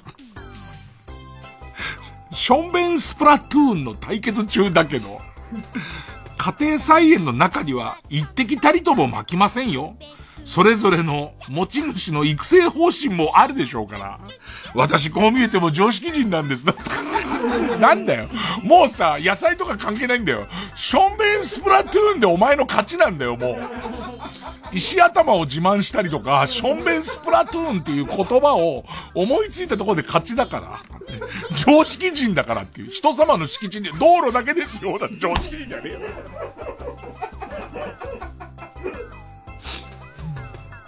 血尿対疲れた黄色い尿だ。血尿チームが勝ちましたね。病院行けよ。ペンネーム大自然守る。シャイニングのジャック・ニコルソン。シャイニングのジャック・ニコルソンみたいな表情で、野菜の無人販売所を監視するババアだって。怖えよ。こう、勝手口のドアにガチンってもう顔押し付けた感じでずっと見てて、その現場押さえたぞっていうニヤーっていう顔で見てっからね。うーん。挟まって駅から、えー、っと、船橋中央自動車教習所行く、行く途中に、野菜の無人販売所があるんだけど、そこを思い浮かべちゃった。ニヤーって。ペンネーム北あかりの目覚め。し、ジャミロクワイが好きな野菜ってなんだって謎々を出したんですが、今の若えもんは、答えのクワイも知らないし、そろそろ、ジャミロクワイも知らねえんだってだって。ジャミロクワイ何年前 ?20 年ぐらい前変な帽子の人、だそのさ、変な帽子の人としか知らない俺ですら、知ってるぐらいは流行ったけどね。DJ ホンダとかどうしてんの ?DJ ホンダの帽子ってさ、割と、場外馬券売り場にいるおじさんとかも普通に被ってたりとかするよね、なんかね。今さ、俺全然そこわかんないから、ジャミロクワイと DJ ホンダはどうしてんの？それはもう、Z 世代がわかんないじゃん。俺、急に今、実はもう何回りもして有名ですよっていうことでも、ないの。えー、まあ、ジャミロクワイの家族が聞いてたらちょっとね、失礼な感じはするけどね。うんえー、ペンネーム北あかりの目覚めす。ズッキーニチンポ。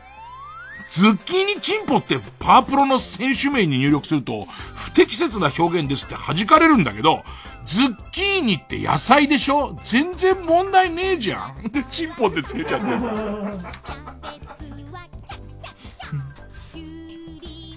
えー、ペンネーム終電万事、す。炭と化している焼肉の玉ねぎを見ていると、昔の自分を思い出します。何があったんだろう何に例えてるんだろうボブサップ、ペンネームボブサップ、す、鈴木良平さんが役作りのためだと言って、アナルにごぼうを10本も入れてましたよ、だって。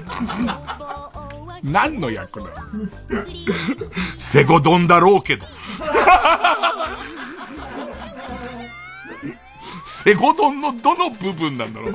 どの部分でそうしたんだろう？うん。ペンネームインドカレー。ス、スロットで勝ったから今日は豆付きのもやしだぞうん。ペンネームどうにもならんよ。せ、背中に上り竜が掘られているおじさんより、背中にじゃがいもが掘られているおじさんの方が怖い。怖いね。怖いね。背中に普通にカリフラワーとか掘ってあったらその方が怖いよね。トマトとか掘ってあった方がね、バーって出されて、その、竜の、上り竜の掘り物、うわーこの人結構、はそういう方面の人なんだって思うけど、そこにさ、鮮やかなトマトが掘ってある人の方が、何なんだろう何なんだろう絶対痛いに決まってんのにこんなの入れんのっていう。うん。えー、ペンネームダイナマイトキッドせ。千切りにした大根を、醤油大さじ2杯、みりん小さじ1杯、鰹節と一緒にタッパーウェアに入れて、冷蔵庫で寝かせたまま、母さんは知らない男の人のもとに行ってしまいました。魔が差したのかなだってその下ごしらえまでは、ね、家にいようと思っ、思ってたんだもんね。これが完成してないとこが切ないじゃないですか。なんか急に私の中の女がうずいたのかなつって。ね。えー、ペンネーム大自然守るせ。生産者の顔写真と名前が記載されていても、知らない人なので別に信用度は上がりません。確かにだよね。確かになんだよね。生産者の顔がって、バンって貼ってあるけど、いやいや、知らねえしっていう。ね、本当に生産してるかどうか、知らんしってなるよね。えー、ペンネーム、どうにもならんよ。そして輝くウルトラソウル。そして輝くウルトラソウルだ稲葉が歌った瞬間、ステージから上がる炎で作った焼きナスでございます。何もつけずにそのままどうぞ、つドゥーズ、つって。両手、両手で。両手、続いてこちらでございますなんて。しかも京ナスですよ、京ナス。でいてもう、そう何度もいい席取った上に、ね、一曲の一回しかボーってならないところに、そのいい角度で棒に刺したナスをこうやって突き出して、ウルトラソウドーンつって、はい、おかみさんアンコールも聞かずにですよ。アンコールも聞かずに戻ってきてるやつです。高級料亭です。何もかけずにそのままどうぞ。ポン酢かけたがる人いるけどね、そういうんじゃない。そういう火加減じゃない。ペンネームポコヤ火山、そ。祖父の財布からこっそり札を抜こうとしたら、札ではなく、大量のシソが入っていたので、なんとなく怖くなってその場を黙って去りました。怖いわ。うちの祖父の、その、祖母、祖母の遺品整理してたら、あのー、押し入れの中からタッパーウェアにぎっしり入ったひじきがすげえ出てきたんだよね。いろいろ始まってたんだな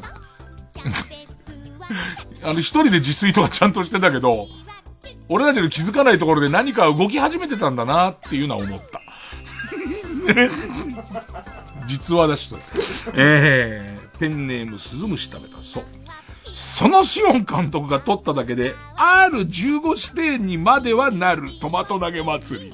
わー、なるわー。割と、えっと、な、夏服の、夏、白い、眩しいほどの夏服の、を熟したビッチョビチョのトマトがスローモーションで当たるから、なるわ。それは。ね、それはなるわ。ね。えー、ということで、子供に見せるカルタじゃねえのかよ、これ。ションベンスプラトゥーンとか言ってるけど。さあ、対するはこちら。配管デアゴスティーニカルタ。呼び捨てられるペンネーム豆腐小僧か。加藤サリ監修、週刊自称カープ女子。創刊号は、浅田舞とのスペシャル対談 DVD。浅田舞すげえなって思ったのは、浅田舞多分、もともと中日ファンなんだと思うんだよね。で、ぼんやりした記憶なんだよ。俺、名古屋中日の番組やってたから。中日ファンだったのが、中日のサードに、そこそこ中距離ヒッターの外国人選手で、ルナっていたの覚えてる。あれ、広島に途中で多分トレード行ったと思うんだよね。それで広島好きになったと思うんだよね。だから、結構ガチなんだと思うんだよね。広島、広島の好きになり方は、なんか広島強いからみたいじゃない。っていうか、ルナ女子だよね、そうなってくるとね。えー、ペンネームシグ。か。頑張るのは最初だけなんだろうな。週刊ライズアップ失敗しそうな人コレクション。創刊号は、香原智美特集。でも、香原智美は絶対、口は、声、声はかかってるよね、絶対。彼女がすごい美しくなったら、元通り美しい感じになったら、その広告効果は超高いもんね。ペンネーム、形状記憶老人。か、ガキと、ガキと犬が死なないフランダースの犬の世界によう、ようこそ。毎週届くパーツで、ネロとパトラッシュを強化して、バッドエンディングを回避しよう。週刊、戦えフランダースの犬。創刊号は、パトラッシュのフィギュアの胴体に装着するロケットランチャー。だからあのーネロが下半身に装着するパワードスーツ的なやつあるじゃん。ああいうのとかをつけていくことで、あの、牛乳のカンカンをすごいスピードで引けるようになったりとかすることで、ちょっとずつちょっとずつパーツアップしていくと、もう全然大丈夫になっていくっていう。あのね、眼球に望遠レンズを仕込むことで、遠くから絵が見れたりとかするから。ペンネームズラメンテか。頑張ったんだよおまけしてあげてよの金ちゃんの声も虚しく落選した作品を特集した週刊仮想大賞落選作品集。熱血教師のせいで夏休みを返上して練習に強制参加させられたのに落選して唖然とする児童たちの表情やお父さんのみが本気で全然やる気のない子供たちの表情を毎週お届け。みたいわ。ペンネームシグか、各地に点在する沼を規模知名度関係なくご紹介。現地の沼をフリーズドライ加工。すぐにお湯で沼に戻せる。粉末沼付き週刊沼。えー初回は、東南ゲンチャリが多数沈んでいる名もない沼特集。ちょっと出てるやつの、ジョグだとかね。ね、あれジョグですね。なんて、あのとんがり方ジョグですね。なんてペンネームビグロ。あ、ペンネーム、形状記憶老人。か。ガンダムにさほど興味はないが、ガンダムファンを主張して、オタクからの人気を得たいアイドルにぴったりの一冊、週刊ガンダム一夜漬け。創刊号は好きなキャラモビルスーツ、名言の模範回答一覧。ねで俺がここにメメメモでビグロって書いたんだけど、好きなモビルスーツ何ですか？って言われて、アーマーでもいいですか？つってビグロっていうね、このあたりですよね。ファーストダッシュっていうね。うーん。ペンネム鍋定食か。カズレーザーに出演機会を奪われたクイズ芸人たちが大集合。週刊 Q 様のインテリ芸人枠で準レギュラーだった人時点。創刊号の特集は、元南部桜の沢山くん。あー東大西ヤンキーみたいなキャラで、ネタも面白かったけどね、東大西ヤンキーの沢山くん。あと、人力車のシンデレラの畠山くんとか、そう、お侍ちゃんも一時、一時入ってたかな。もうなんか、ね、すごい、なんかね、クイズ頑張っ、頑張、なんかわかんないけど、俺はさ、そういうの落ちこぼれてここに来たからさ、勉強頑張ってテレビ、芸人テレビ出るって大変だなってちょっと思っちゃうけど、そこでもすごいね、やっぱね。えー、ペンネーム内山彦次郎、き、きっと本人の記憶からは抹消されてるんだろうけど、俺たちだけは応援する。週刊秋元康がプロデュースしたけど、あれだったアイドルたち。創刊号には、チェキッコの全メンバーのフィギュアがついてくるぞっていう。あと、吉本坂って急になくなってない？吉本坂なくなったんだよね。なくなったけど多分本人はもう、は？は？なんすか？つって。えー、ペンネーム背中にはいつもの、いつも幸せのポップコーン。き、ギリギリ抜ける少年漫画をご紹介。週刊、親が厳しい家のためのおかず。創刊号はドカベンプロ野球編だってど、どこ？どこ？ドカベンプロ野球編の多分ここでっていうポイントとか書いてあるんだろうけどね。うん。えー、ペンネーム北あかりの目覚め、き、きてれつなおじさんに近づくことなく面白がろう。週刊下町のエジソンコレクション。創刊号は、スリッパにモップがついているやつ付きで、うわ、下町のエジソンが発明してそうだな。えー、390円。ペンネーム人生のモットーは誠実さ。き、旧大蔵省の大スキャンダル、ノーパンしゃぶしゃぶ事件を完全再現。週刊、ノーシャブと大蔵官僚。汚職接待の舞台になった歌舞伎町のノーパンしゃぶしゃぶ店の一室を組み立てよう。創刊号は、接待攻勢には目もくれず、ただただ松坂牛を頬張る大蔵省の下っ端をお届け。もう、メガネで太ってて、もう曇っちゃってんだけど、もうハフハフ食ってんだよね。その横のとこにノーパンのジョーがいるにもかかわらずだよね。ペンネーム、ピッツァ坊や、く、首になるまでの全てを完全収録。林家三平、焦点座布団獲得シーンコレクション。林家三平さん焦点さ、やめ、まあ、首っていうかまあ、あの、やめることになってさ。その後次のメンバー誰だって話になった時にさ、結構さ、SNS に俺の名前が上がっててさ、なわけねえだろっていう。でさ、おかしいのが、伊集院、伊集院じゃねえかって、その、えー、円楽とも今、あの、やってる、やってるし、いろいろやってるし、つってね。で、それに対して突っ込んでる人がさ、えっと、ああいつは、えっと、タレントだから、なるとしたら、タレントだからそれはないんだって断言してて、ね。注意してる人が。タレントだからそれはないよっていう。ただ、えっと、翔太のところに伊集院が入って、翔太がメンバーに戻るなら十分にあり得るって書いてね、あり得るわけねえだろっていう。うーん。えー、ペンネーム、形状記憶老人、く、暗めの照明に照らされ、恨みがましい表情の女の魅力に迫る。通販番組に出てくる商品使用前と後の比較写真のビフォー写真にスポットライトを当てた一冊。週刊ビフォー。創刊号は、アフターよりずっと難しい、ビフォー写真専属カメラマンのこだわり。猫背で恨みがましい目で見てっていう。で、わざと二重顎を作ってっていう。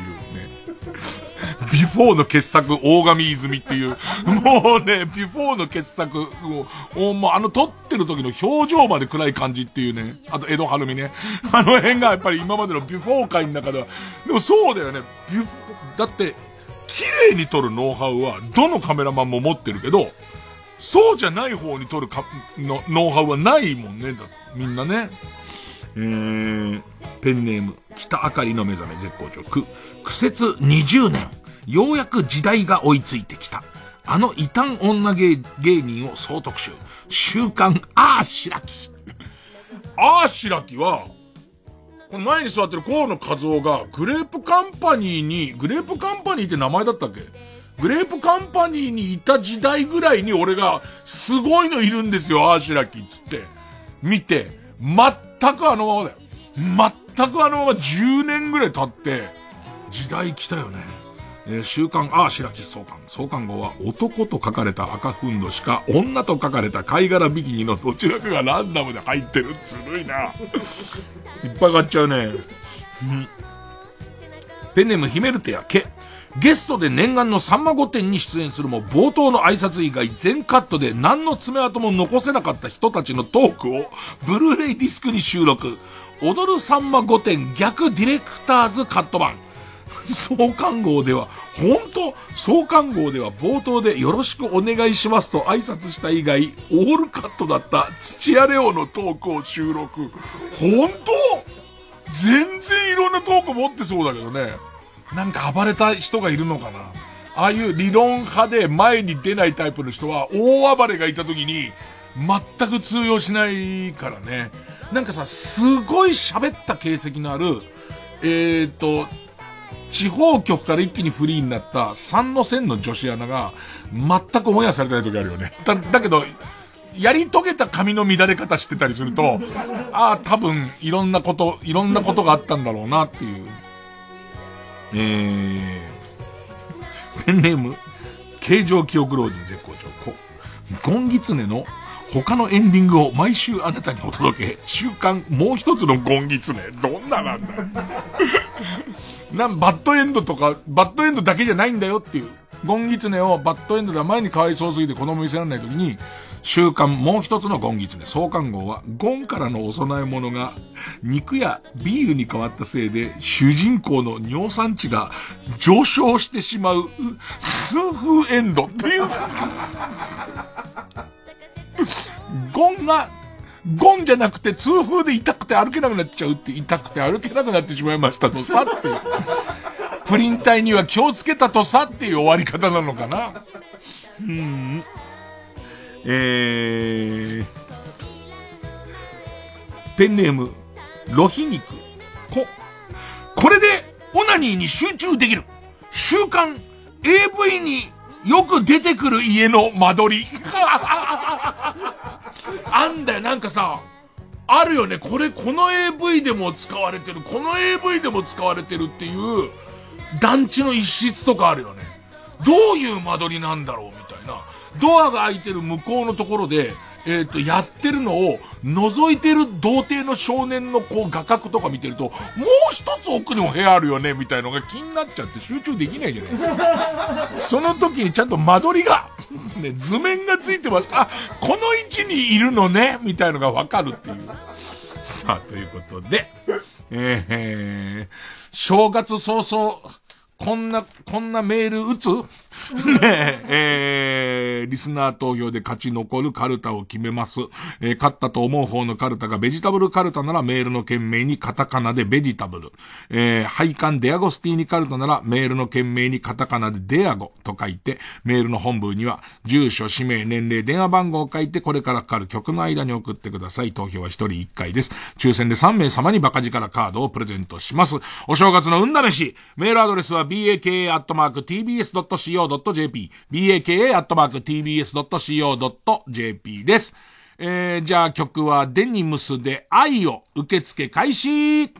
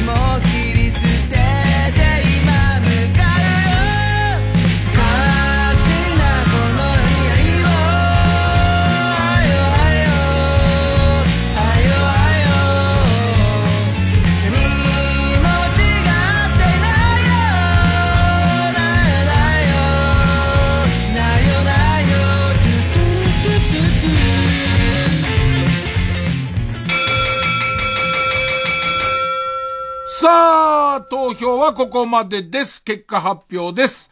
えー、ベジタブルカルタ、394票。配管デアゴスティーニカルタ、372票勝ったのはベジタボーカルタうわー、ションベンスプラトゥーンかな なんだよ、ションベンスプラトゥーンって。えー、ということはか。えー、ベジタブルカルタが他行に進みます。で、負けたハイカンディアゴスティーニカルタ3連敗。ああ、そう。まあ、書くの難しかった。でも面白いの多かったけどね。えー、デアガスティーニカルタは今週で終了でございます。これが起きてでございます。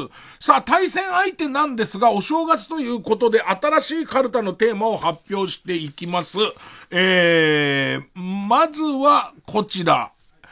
目覚ましテレビ、今日の占いカウントダウン、サソリ座ぶっちぎり1位カルタ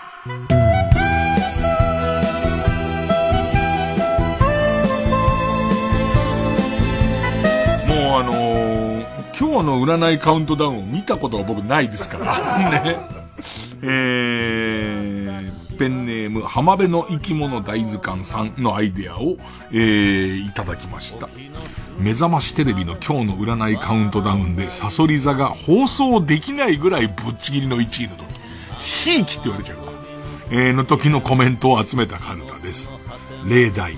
こ、コンピューターが暴走して、同じコンタクトレンズ店からの年賀状が2022枚来るでしょう。お年玉くじが楽しみですね。ラ、ラッキースケベの連続で、徒歩20分の通学路ですれ違った女性全員がスカートをわし、わ、履き忘れてるでしょ。み、三木谷社長のうっかりで、イニエスタの年俸33億円が間違って自分の口座に振り込まれたおかげで、残高が一瞬33億490円になる。なる日。なる日じゃねえよ。えー、いくつか候補あるんで、ちょっと思いついたら送ってくださいね。えー、続いては、超魔改造の深夜カルタ。えーっと、まあ、僕に大好評の、えー NHKBS プレミアムで時々放送する魔改造の夜。1月の終わりに、にあります。ちょっと楽しみにしてほしいんですけども、えー犬のおもちゃを改造してより速く走る。えトースターからパンをタカタカと打ち上げるなど、家電や玩具を改造することで、企業や町工場がアイデアや技術力を競う宴。えー NHKBS プレミアムで時々放送する番組、魔改造の夜の放送に耐えないハードバージョンの企画のカルタです。超魔改造の深夜カルタ。えー、例題、せ、洗濯機を魔改造して、黙らないアンミカをぐるぐる回して懲らしめる大会だった。あかんあかんっつって。ねあかんあかんっつって。ぐるぐるぐるぐるっつって。け、携帯ゲーム機を改造して、おろうとしてきた高島千佐子を逆に噛むっていう。DS みたいなやつだから、あれをバキってしようとすると逆にガチャパッガバッつって。で、電話を魔改造した回で、工場長の恥骨が折れたなと。ブー痛い痛い痛い痛い痛い痛い痛いつえ、え、ペッパーくんを魔改造したばかりに、孫会長が床のシミになりました。怖いわ、本当の魔改造だわ。処分されそうなペッパーくんを魔改造しちゃったんだよね。えー、えーっと、えー魔改、超魔改造の深夜カルタ、大学生になったけど、さんからいただきました。えー続いてこちら。新仮面ライダー、怪人大百科カルタ。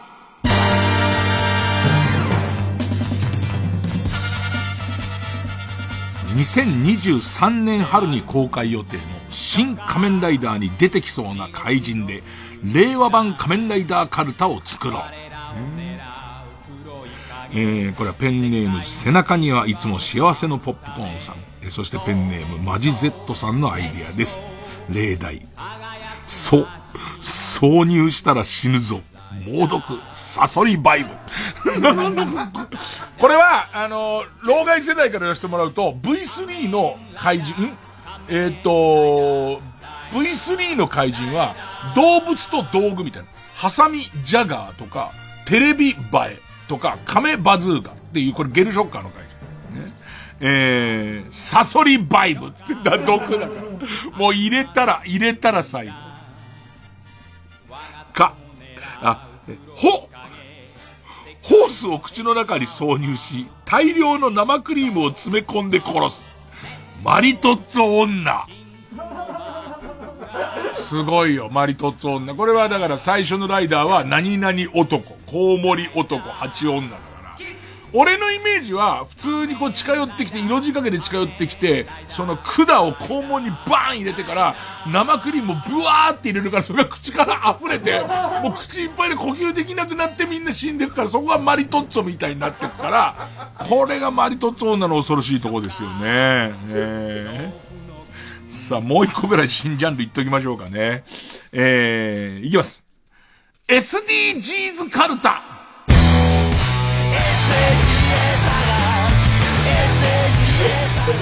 何か？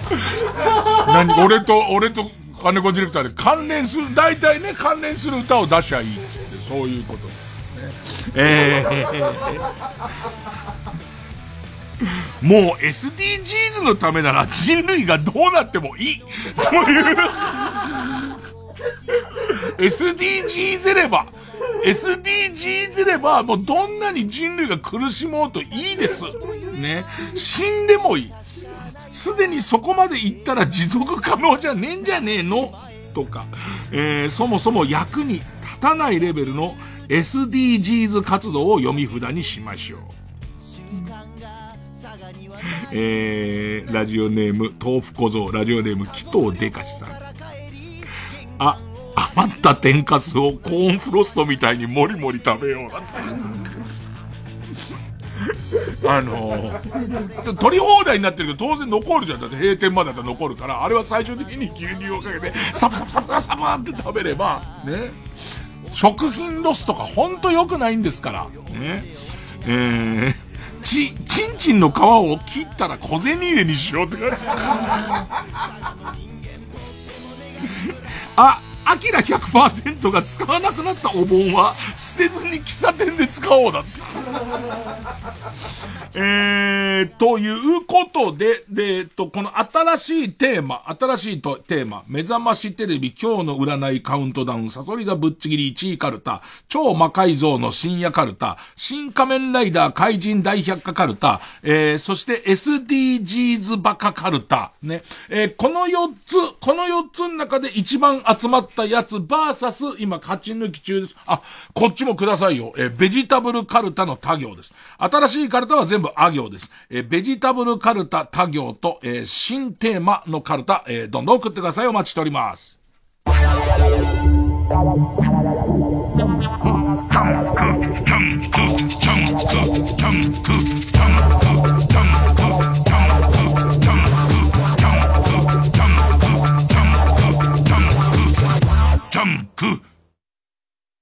TBS ラジオ公演映画オジドルヤクザオンラインイベント開催決定。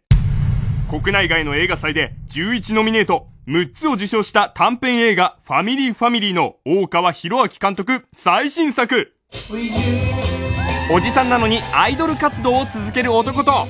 寡黙でちょっといい感じだと思っちゃいました。潔癖症のヤクザが織りなす友情物語オジドルヤクザ2022年1月全国ロードショー。この公開を記念し1月14日金曜18時30分から配信イベントを開催します。オジドルヤクザ本編はもちろんオジドル役の彦坂圭介さらに現役オジドル好き好きロンちゃんをゲストに迎え大川博明監督とのトークをお届け。この配信イベントに50人をご招待します。詳しくは TBS ラジオのホームページイベント情報まで。ご応募お待ちしております。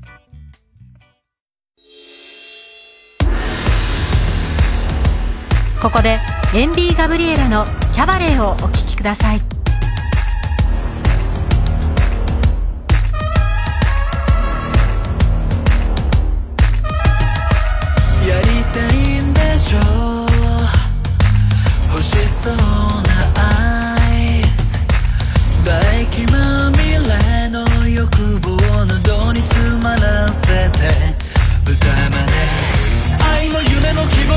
望も持つのは市民の権利。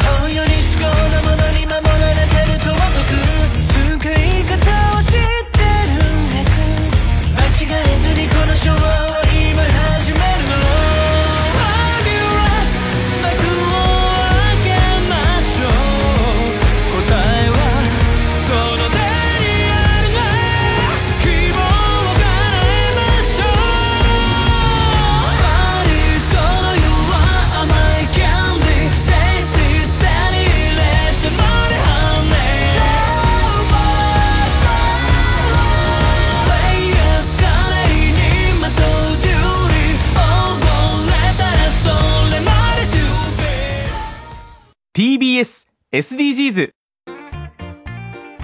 僕はマイバッグを使ってできるだけ物の無駄遣いをなくしています。食べ物を残さず食べる。電気のついている部屋を見かけたら電気を消しています。環境や貧困不平等など様々な問題を解決し地球を笑顔にすることを目指す世界共通の目標 SDGs まずは SDGs について知って考えることから始めましょう。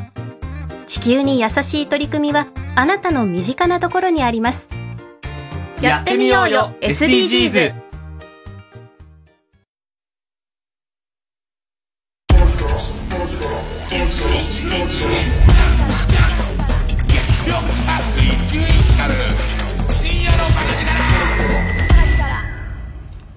さあ、お正月第1回目ということで、お年玉代わりにですね、空のアワーを1枚読ませてもらいます。でいて、お正月早々気持ち悪い感じになっちゃうとか。ね。あとあの、年明けてからまだ一睡もしてない人はここで、えー初夢という、これを聞いて初夢っていう。でもちょっと夢関連の、ペンネーム4時のファーマーさん。私は中学校1、2年生の時に全く勉強ができず、クラスで最下位でした。特に英語や漢文、古文がさっぱりでした。そんな私は口下手で、友達もおらず、ただただ孤独をさまよい、コンプレックスに押しつぶされた中学校時代を過ごしていました。そんな私にとってゲームボーイは時間を潰す格好の道具でした。中でもポケモンとかは死ぬほどやっていた記憶があります。そんな私もなんだかんだあって中学3年の時から猛勉強を始め、高校、大学と進学し、自営業として農家になり、えー妻と子供二人を養う父親になりました。ある日の夜、田植えで疲れ切っていた私は少し早めに就寝しました。疲れていたせいか、その日は夢を見ました。その日の夢、私がコンプレックスの塊だったあの中学校1年の時の記憶。しかもかなり細かい記憶が蘇ってくる珍しい内容でした。例えば中学校1年生の時、アルファベットもろくに書けなかった私は、英語の教科書の内容を全く理解できておりませんでした。しかしその日の夢でその時の教科書の内容がスラスラと蘇ってきました。面白いのは、今の私の英語力を使って翻訳していたのです。何十年かぶりでその教科書の内容を理解しました。私はなんだこんなに簡単な内容だったんだと思わず夢の中で笑ってしまいました。そして同じようにその当時の漢文が出てきて、また同じように翻訳できました。何十年ぶりの引っかかっていた小骨が取れたような気分になった私は夢の中でとってもスカッとしました。そして次に見たのは、当時遊んでいたゲームボーイのソフトの夢です。中学生当時ポケモン以外にもいろんなソフトを持っていましたが、夢の中ではあるドット絵のホラーゲームを思い出していました。ああ、こんなゲームあったな。当時はよく仕組みが理解できなくて全然進めなかったけど、わからないなりにはよくやり込んでたな、と思っていると、さらに、そういえばもう一つ全くできなかったけど、めちゃめちゃ遊んでいたゲームがあったな。なんだっけな。なんだっけな。確かあったはずなんだ。と思っていると、とそのゲームが蘇ってきました。私はもうたまらなく嬉しくなり、とっくに忘れていたことも、脳はきちっと記憶してるんだな、脳ってすごいな、と感動しました。そのゲームのタイトルを知りたくなった私は、ゲームボーイのカセットを引き抜いて裏を見ました。わらしべ長者。そう、そう、そうでした。あったな、わらしべ長者。なんか、よくわかんないけど変なゲームだったんだよ。空から海へとパラシュートで降りて船に乗って釣りをするゲームだったっけ？えー、あるイベントで釣り具屋が閉まってて中に入れなかったんだよ。と、そこで私は目を覚ましました。一夜にしていろんな記憶をさまよった私は、すっきりした気持ちで目が覚めました。私の苦しかった中学生時代も振り返ると悪い思い出ばかりじゃなかったんではないか、というような気持ちになりました。そして、隣にあったパソコンですぐゲームボーイ、わらしべ長者を調べました。そんなゲームボーイのソフトはありませんでした。そんなの夢だろ、妄想だろうと突っ込まれそうですが、私の中では間違いなく過去の記憶だったんです。本当に遊んでいたし、私の性格上何度も同じ失敗をしても繰り返し挑戦したゲームなんです。英語の内容だって漢文の内容だって、本当に当時わからなかったそのままの文章が夢で蘇ったし、わからないなりに記憶していたんだということに感動していたし、しかし何度検索してもわらしべ長者なんていうゲームボーイソフトはありませんでした。もし存在するならば少々根が張っても買って遊んでやろうと思うのですが、何をどう検索しても出てきません。この世にそんなソフトはないのでしょうかこれは空脳でしょうかでも私の深いところで眠っていた記憶のはずなんですけど。なんか気持ち悪い揺らぎなん、もうちょっと長い文章なんでちょっとつまませてもらいましたけども、な、なんか気持ち悪い。で、大逆転でわらしべ長者があれば、こんなにすごいことはないんだけどね。一つ例え話があるんだけれども、そんな時間がない。2年ぶりとなる全国ツアー開催決定 TBS ラジオ公演第25回ビギンコンサートツアー20221月30日日曜日千葉市民会館大ホール3月20日日曜日21日月曜祝日は LINE キューブ渋谷で開催3月20日はソールドアウト。1月30日3月21日はチケット好評販売中。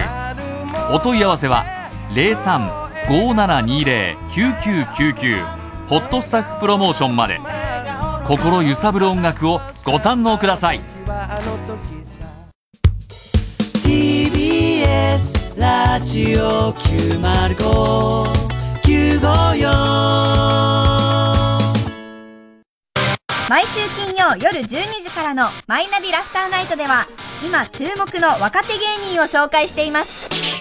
ゆうザトウイチ見て泣きます。すごい大人。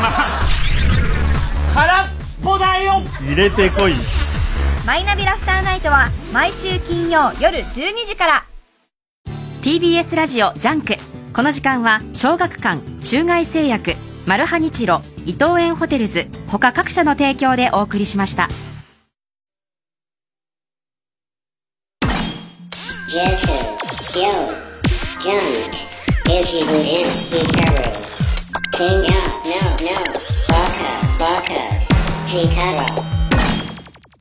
大デカナイトをやってた頃だから、30年ぐらい前に、夢ですげえリアルな、なんかこう食感もあるような夢で、えっ、と、ゲンチャリにずっと延々と乗ってついた、アズセっていう、まあ、その地名を見て、アズセ、東に瀬戸内海の瀬、アズセっていうところに、久しぶりに来た、そうだ、ここだ、ついに来たんだって思って、この久しぶりに来たこのアズセで結局俺は死ぬのかって思ったところで目が覚めて。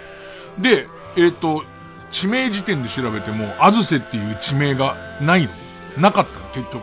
でも、3年に1回ぐらいのペースで、やっぱりあったんじゃん俺、アズセに来たよで、俺ここで死ぬのかと思う夢をすげえ見るんだよね。それだけだけど、お正月から。